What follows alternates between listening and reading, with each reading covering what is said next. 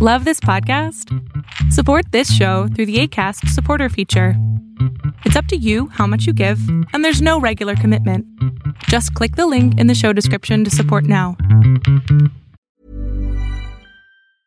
A lot can happen in three years, like a chatbot may be your new best friend. But what won't change? Needing health insurance. United Healthcare Tri Term Medical Plans, underwritten by Golden Rule Insurance Company, offer flexible, budget friendly coverage that lasts nearly three years in some states. Learn more at uh1.com. Many of us have those stubborn pounds that seem impossible to lose, no matter how good we eat or how hard we work out. My solution is PlushCare. PlushCare is a leading telehealth provider with doctors who are there for you day and night to partner with you in your weight loss journey. They can prescribe FDA-approved weight loss medications like Wegovy and Zepbound for those who qualify. Plus, they accept most insurance plans. To get started, visit plushcare.com slash weight loss. That's plushcare.com slash weight loss.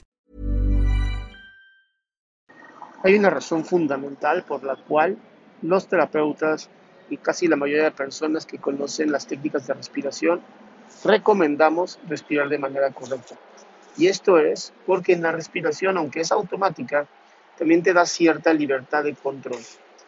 Muchas veces la ansiedad ocurre porque las personas dicen es que no tengo control sobre nada y tratan de, de, de malavariar toda su vida y eso les genera un problema gravísimo.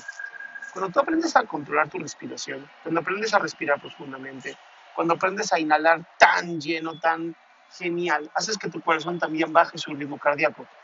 Y esto hace que elimines más rápido lo que es la adrenalina y el cortisol de tu cuerpo. ¿Y por qué es tan importante eliminar estas cosas de tu cuerpo? Preguntarás. Pues bien, tiene que ver con la ansiedad. La ansiedad genera este tipo de sustancias en el cuerpo, esto es hormonas.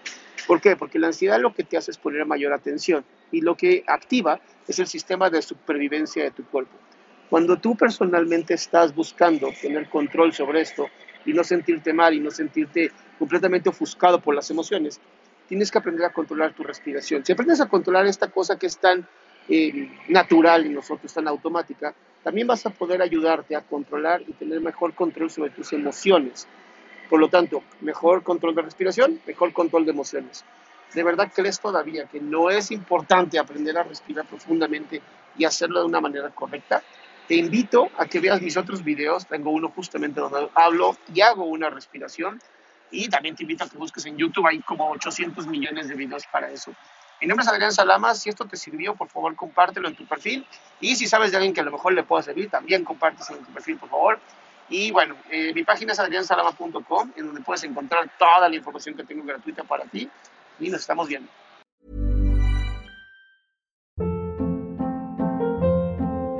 Hold up. What was that? Boring. No flavor. That was as bad as those leftovers you ate all week. Keke Palmer here, and it's time to say hello to something fresh and guilt-free. Hello Fresh. Jazz up dinner with pecan-crusted chicken or garlic butter shrimp scampi. Now that's music to my mouth. Hello Fresh. Let's get this dinner party started. Discover all the delicious possibilities at hellofresh.com.